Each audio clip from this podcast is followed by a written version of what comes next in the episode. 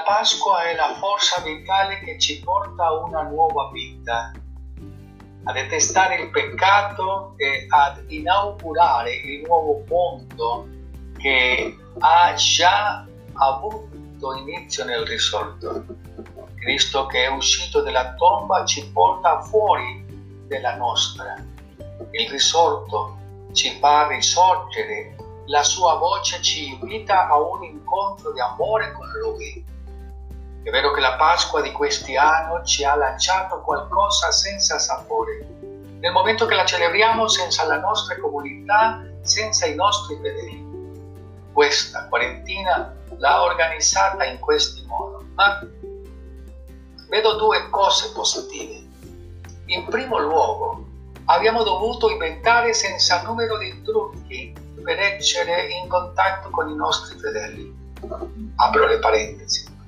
Ricordo quando nel 1983 il Papa San Giovanni II dice ai sacerdoti e ai vescovi di Haiti abbiamo bisogno di una nuova evangelizzazione, nuova nei suoi metodi, nuova nelle sue espressioni, nuova nel suo ardore.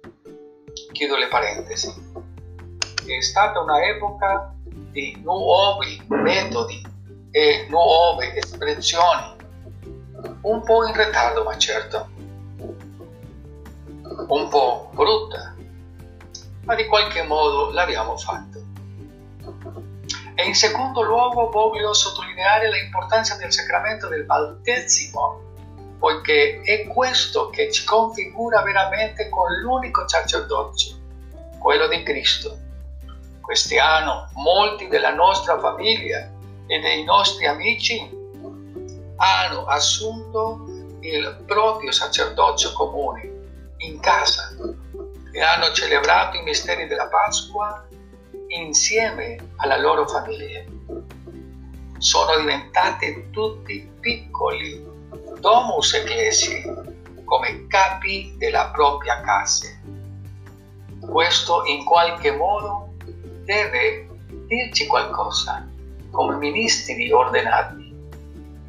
Da così tante volte ci siamo così indispensabili, specialmente all'interno della nostra parrocchia Sicuramente la fede senza ministri ordinati persiste, ma un prete senza fede e senza comunità è molto difficile. Maria, nostra Madre, intercede per noi.